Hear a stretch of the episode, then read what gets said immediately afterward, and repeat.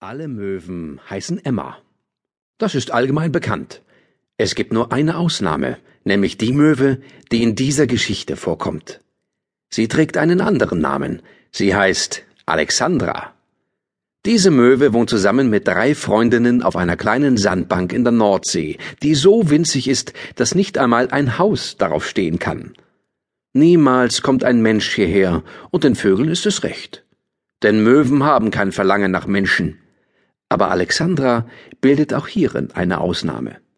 Sie hat einen Menschen zum Freund, einen alten Mann, der Wächter auf einem Leuchtturm ist. Dieser schlanke, hohe Leuchtturm steht wie eine weiße, steinerne Säule mitten im Meer. Er ist auf eine Felsklippe gebaut. Bei Flut, wenn die Wasser der Nordsee hochsteigen, ist der Fels vom Meer überspült. Bei Ebbe wenn die Wasser absinken, kann man den runden Buckel der Klippe aus der See herausragen sehen. Dieser runde Buckel trägt den Namen Hummerklippe, denn in den Höhlen und Felslöchern seines harten Steins hausen die Hummer, die gepanzerten Wassertiere mit den großen Zangen, die wie sechsfach bewaffnete Ritter aussehen. Der schlanke Leuchtturm wird daher der Leuchtturm auf den Hummerklippen genannt. Auf diesem Turm haust vergnügt und zufrieden ein einziger Mensch. Das ist der Wärter Johann, der Freund der Möwe Alexandra. Er gießt hier das Öl in die große Lampe, die des Nachts den Schiffen leuchtet. Er bekommt zweimal in der Woche Post und Lebensmittel durch ein kleines weißes Motorboot.